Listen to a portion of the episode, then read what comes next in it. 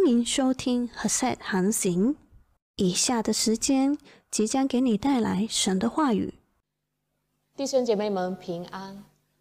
今天我要分享一点关于到定罪叫人死，圣灵叫人活。在圣经里面，定罪的事工被称为属死的执事，也就是旧约的执事。因为在旧约里面，十个先知就有一个是来定罪的。但因为他们是在律法之下，所以他们的工作就是定罪。律法只能够定人的罪，但当然也有例外的，比如伊丽莎先知。伊丽莎的事工是恩典的事工，她的名字叫做“我神是拯救”。她名字的意思是我神是拯救。如果你熟悉圣经，伊丽莎事工有以利亚。先知的双倍神迹，以利亚事工充满了审判，因为他主要就是来审判人的。他事工的开始看起来是因为以色列人拜偶像，所以开始了以利亚的呃出场。我们来看，呃，列王记上十七章第一节。因为那个时候，以色列国家的王就是亚哈王，娶了拜偶像的耶喜别做王后啊，所以让整个国家陷入到拜偶像的里头。所以以利亚先知出现，他就来到，他就呃要来宣告审判。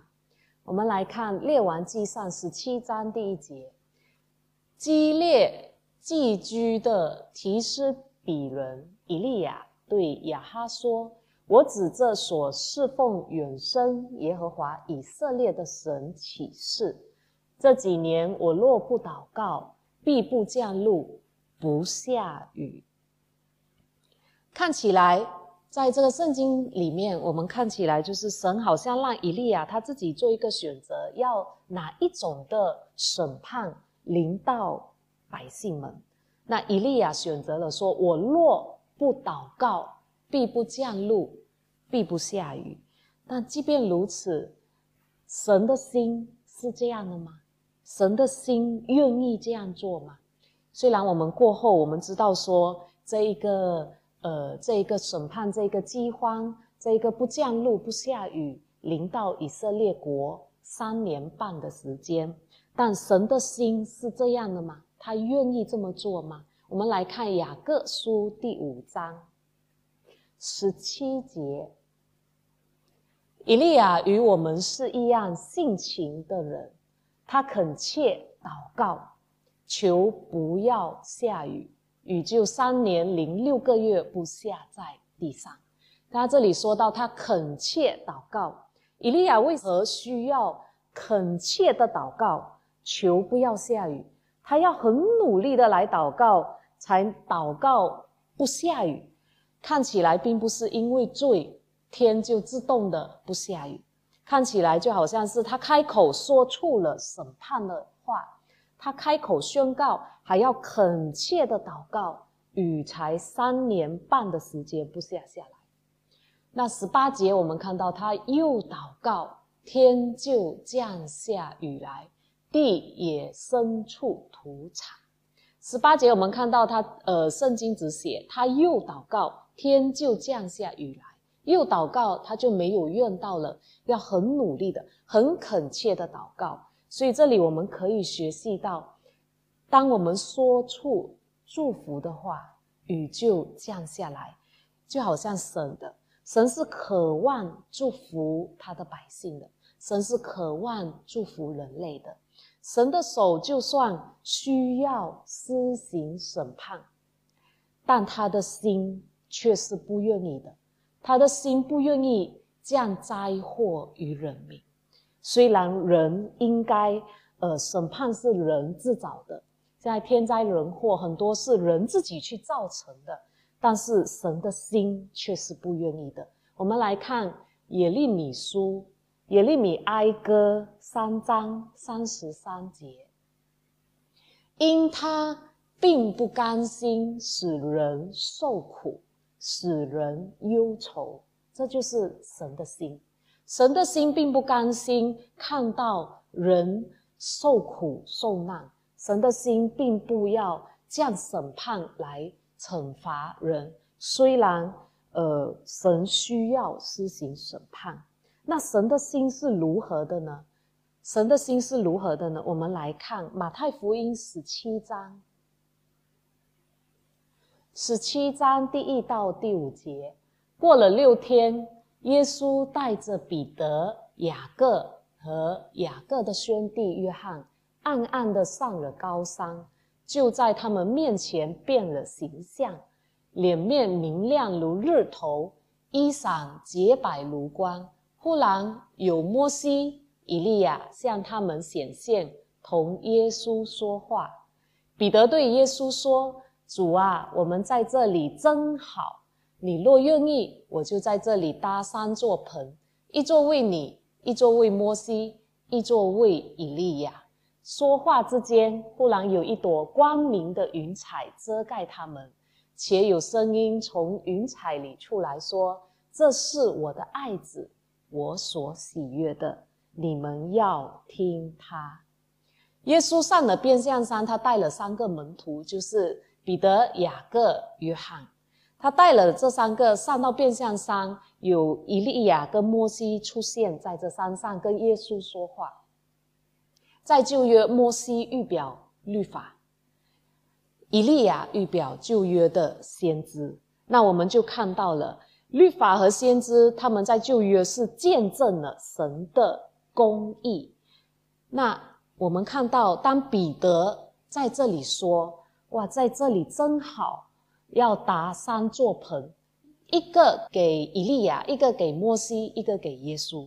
在这里，我们就看到了彼得把耶稣预表恩典，耶稣就是恩典啊！耶稣把恩典放在跟律法和先知同等的位置上，啊，他把恩典和律法还有先知放在同等的位置上。所以，当他说这个话的时候，圣经说有一朵云彩就来遮盖他们。这里有一个对比，就是当神在西乃山颁布律法给摩西的时候，让摩西去颁布律法给以色列百姓的时候，神是在密云中降临。神是在密云中降临到西乃山，那个云是充满了黑暗的。但是在这里，我们看到云彩却是明亮的，因为为什么呢？因为这是恩典的时刻。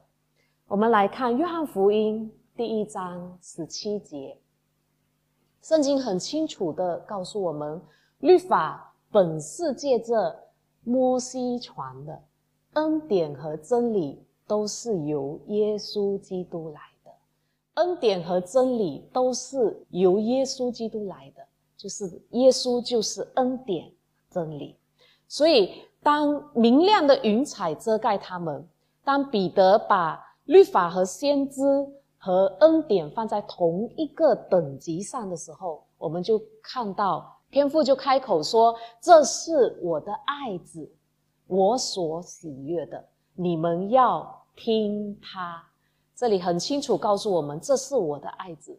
神很清楚的表明了。你们要听，他是听耶稣，而不是听他们。嗯，我们是听耶稣，所以新约已经来到了。我们需要在变相山上学习到这一个教导。我们要听耶稣的，我们要听见的是恩典的声音。啊，彼得的名字，他的意思叫做石头。啊，律法是刻在。石头上的，我们知道十诫是刻在石头上的。那雅各的意思是更换或者取代的意思。那约翰名字的意思就是神的恩典。那我们可以说，律法已经被神的恩典取代了。阿门。律法已经被神的恩典取代了，在新的已经来到了。我们现在是在新约的里头。那我们回到之后，那刚才呃，以利亚的故事。之后三年半，在加密山上，当以利亚宣告火降下来，呃，烧灭了那些祭物的时候，呃，然后他杀死了四百五十个巴利的先知，证明耶和华神是真神。然后之后这个三年半的饥荒就呃不降雨不降露，饥荒就结束了。那也许别这个皇后就要来追杀以利亚。以利亚因为害怕，他就逃跑了。刚才是很勇敢的为着神站在全国的面前，但现在因为耶喜别他害怕了，因为耶喜别立誓说要追杀那个呃要杀死这个以利亚先知，所以以利亚害怕了，他就逃跑了。他怕耶喜别这一个女人，当他害怕的时候，他的眼睛就不再定睛于神了。害怕会使人躲避神的面，害怕会使人不再定睛于神。但是不管以利亚逃到哪里去，神还是照顾着他，天父还是看顾着他，神还是供应着他。以利亚逃到了河烈山，河烈山就是当初的西乃山，在西乃山就是呃，摩西在西乃山颁布了。十诫颁布了律法，他到那里去找答案。他到律法山上去找答案，他到那里去抱怨，抱怨神的百姓。我们来看罗马书十一章，罗马书十一章第二节，神并没有弃绝他预先所知道的百姓。你们岂不晓得经上？论到以利亚是怎么说的呢？他在神面前怎样控告以色列人说：“主啊，他们杀了你的先知，拆了你的祭坛，只剩下我一个人，他们还要寻索我的命。”他在控告着以色列神的百姓，所以控告不是神喜欢的。那。耶和华神怎么样的来引导他呢？耶和华神是怎么样的来对他说呢？列王记上十九章第九节，他说他在那里进了一个洞，就住在洞的当中。耶和华的话临到他说：“以利亚，你在这里做什么？”神问他。以利亚，你躲在这个洞里做什么？你在这里做什么？这就表示说你不应该在这里，你不应该在这里，因为在这里是神颁布律法的地方，在这里是西乃上。神在问他：你在这律法山上做什么呢？你为什么在律法山上找答案呢？这不是恩典之地，你要在这里做什么呢？那是呃。以利亚就回答他说：“我为耶和华万军之神大发热心，因为以色列人背弃了你的约，毁坏了你的堂，用刀杀了你的先知，只剩下我一个人，他们还要寻索我的命。”我们可以从这里学习到，看到说，以利亚，神问他：“你在这里做什么？”他就在这里。自我辩解了。当在律法上，我们会人很自然，他自我辩解，他就开始定别人的罪，因为他不再定睛于神了。他看见的是环境，他看见的是问题。那在律法之下的结果，就是会产生自我辩解、自以为意，就是这我我我只看到了我自己。那以利亚在此定了以色列人的罪。那神怎么引导他呢？神怎么回答他呢？十一节，列王记上十九章十一节，耶和华说：“你出来。”神叫他出来，因为他在洞里头嘛。神要他出来，律法会让人害怕，躲起来，躲在隐秘处，躲在躲在阴暗处。但神说：“你出来，你出来。”那十一节，耶和华神。从那里经过，在他面前有烈风大作，崩山碎石。耶和华却不在风中，风后地震，耶和华却不在其中。地震后有火，耶和华也不在火中。好，我们看这里，当这里是第一次出现提到风，有风，有雨，有地震，这是以利亚四宫的特征。这是以利亚四宫的特征。在降下雨之前，在加密山上，以利亚胜利之后，胜利了巴利先知之后，呃，下雨之前就有狂风。以利亚祷告的时候出现了狂风，这就是他四宫的特征。那神在这里要说什么呢？神在这里要教导以利亚，你的四宫有各种的奇迹发生。但是却无法使以色列的心转向神，神让他看见所有的惩罚无法使人的心转向神。今天神很清楚的在圣经中去记载这一段，也是让我们知道审判不能使人的心回转向神。那主不在风中，十一节很清楚告诉我们，神说他不在风中，风后有地震。耶和华不在其中，地震后面有火，耶和华也不在火中。这些都是风火、地震，都是审判的象征。但是神都不在这些审判的象征的里头，他在哪里呢？他在哪里呢？神在哪里呢？列王记上十九章十二节那里后半段说：火后有微小的声音。以利亚听见，就用外衣蒙上脸，出来站在洞口，有声音向他说：“以利亚，你在这里做什么？”火后有微小的声音，他从洞里出来了。以利亚从洞中出来，唯一能够让罪人走出来，走到神的同在中，走到神的面前，从他隐藏阴暗害怕的地方。走出来，来到神的面前，是那微小的声音，是那恩典的声音，那怜悯的声音。唯有恩典能够让人的心转向神，唯有恩典能够触摸最刚硬的心，唯有恩典能够融化最刚硬的心。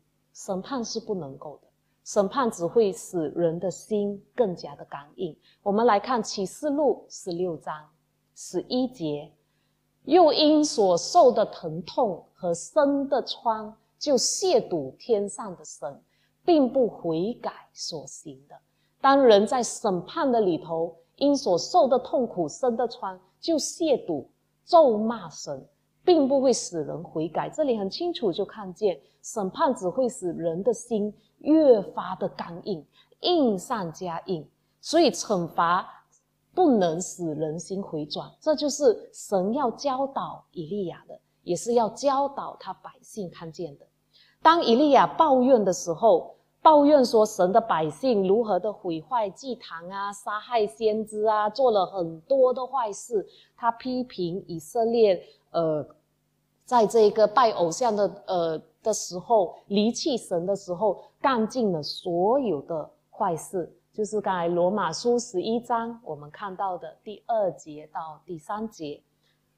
你知道神说了什么吗？罗马书十一章第四节，当以利亚在抱怨的时候，神的回话是怎么说的呢？他说：“我为自己留下七千人，是未曾向巴利。”屈膝的，因为以利亚以为他只剩下全国只剩下他一个人对神是大发热心的，对神是忠心的，但是神却告诉他：别以为只有你，恩典留有七千人啊，恩典留有七千人。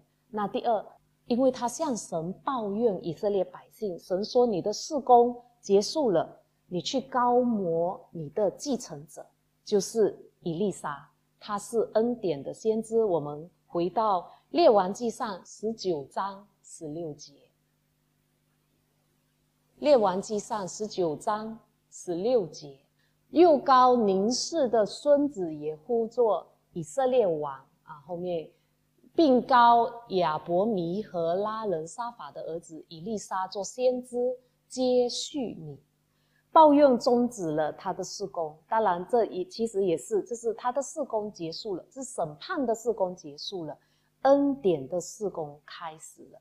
这是我们要明白以利亚和以利沙的故事，我们才能够明白律法与恩典，还有旧约的事工。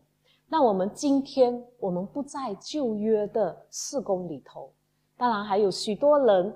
呃，很多神的儿女还希望这以利亚的日子临到。从哪里我们可以看到呢？路加福音第九章，因为很多神的儿女们还是以为说，现在还是呃有以利亚的日子，还在审判的日子。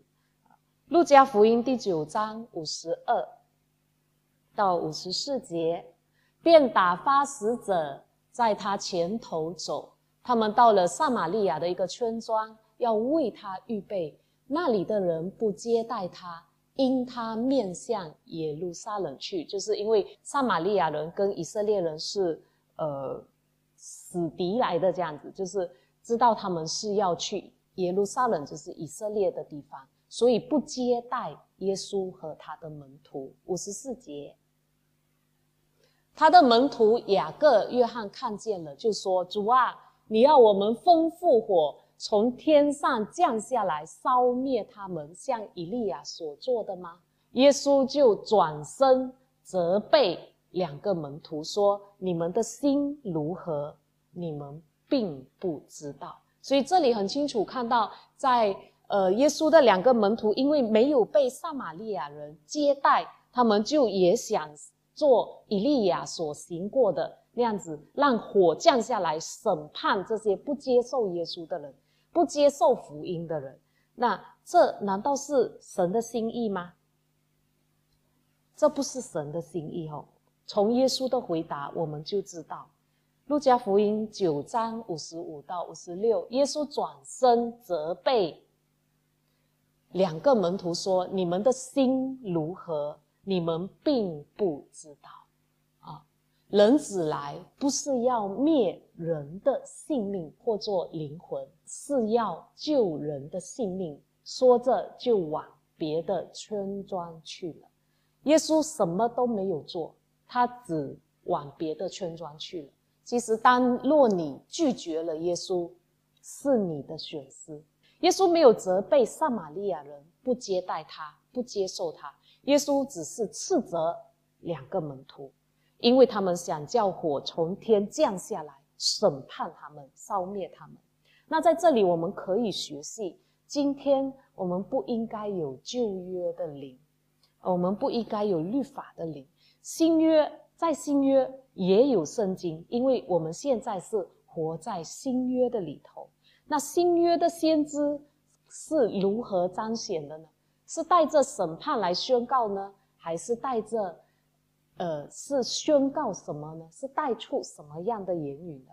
我们来看《哥林多前书》十四章，《哥林多前书》十四章三节，但做先知讲到的是对人说，要造就、安慰、劝勉人。这里做先知讲到不止，呃，先知讲到而已，还有发预言，都是造就、安慰、劝勉人。这里的劝勉的原文的意思是。叫人靠近，只有安慰劝勉人，才能使人靠近神，才能使人靠近神。所以今天的预言就是，我们要使人靠近神，而不是带出审判，不是带出控告，不是让人心灰心。在旧约，大部分的先知事工就是定人的罪，而且他们当中，呃，也有假先知说安慰的话。那是假先知，因为那个时候没有错，那个时候是在旧约，耶稣还没有来。神在旧约是这样定的，就是呃律法之下带来的就是审判。但是现在是新约，耶稣已经来了。那今天的先知，今天神的儿女啊，做先知的就是可以有这个发预言的恩赐，神的儿女们都可以有发预言的恩赐。那带出来的话语是要安慰、造就、劝勉人，啊，每个神的儿女都可以。如果当神把某个人放在你的心里头，让你可以向他呃来说话的时候，你不知道他发生了什么事，但是你可以来问候他，向他说造就、安慰、劝勉的话。啊，我们因为我们不知道多少人需要听见，但是当你的话在对的时间出现的时候，那是能够鼓励人的，那是能够激励人的，那是能够帮助对方的。因为圣经教导我们说，我们要天天彼此相劝。希伯来书三章十三节告诉我们，总要趁这还有今日，天天彼此相劝。免得你们中间有人被罪迷惑，心里就刚硬了。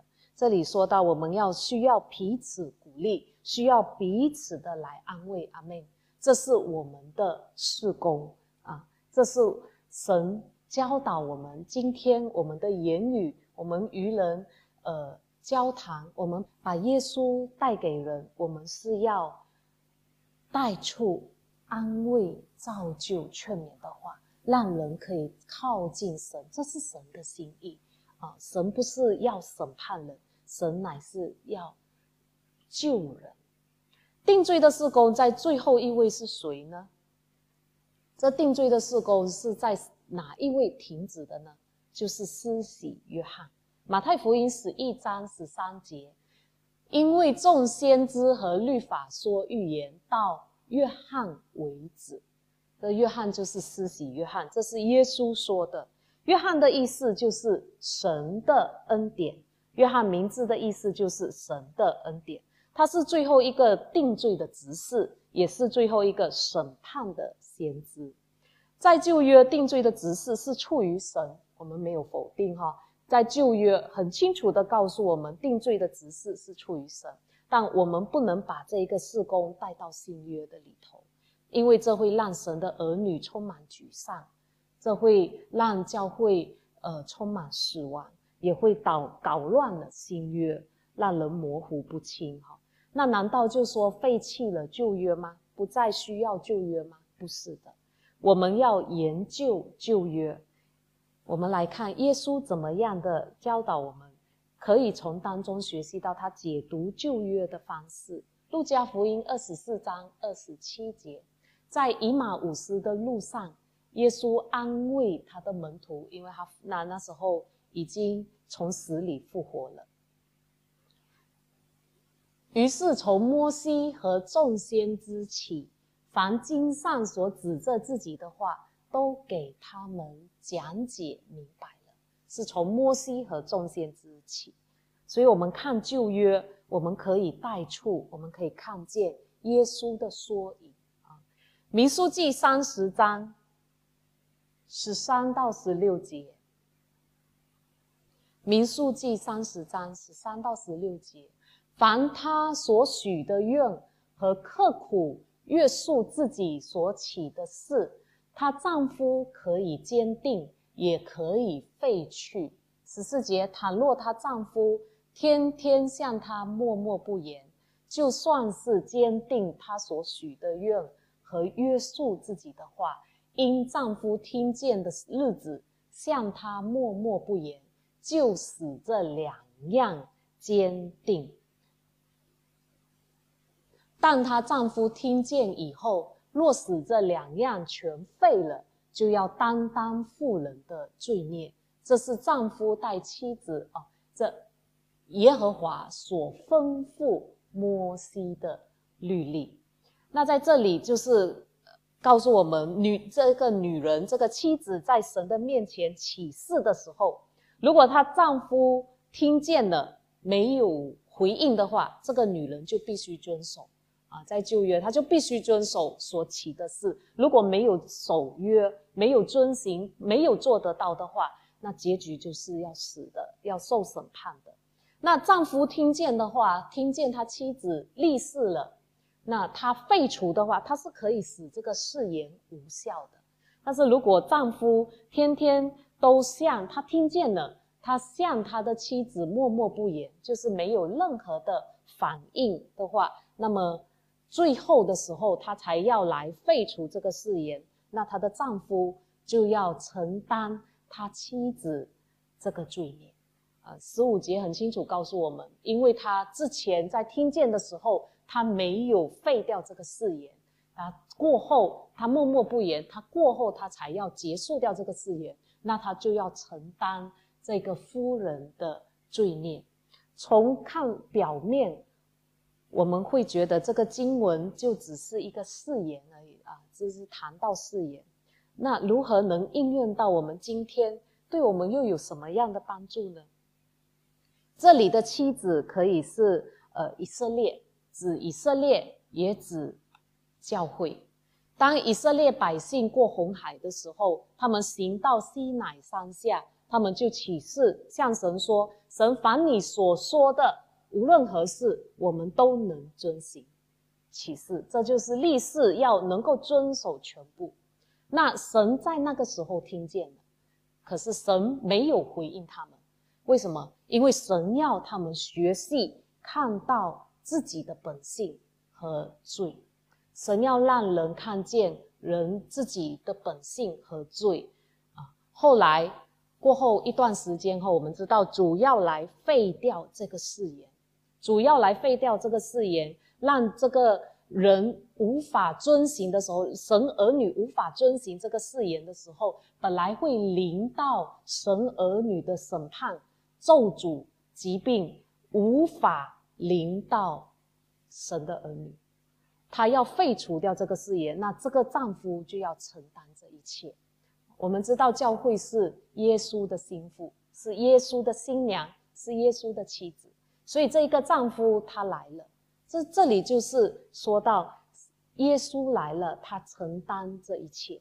耶稣来了，他愿意。替妻子承担不能遵守的这些的罪孽，这丈夫我们看到，为了救赎以色列百姓，救赎我们，他来到，他定死之架，他来到世上，他定死之架，使我们可以不在律法之下。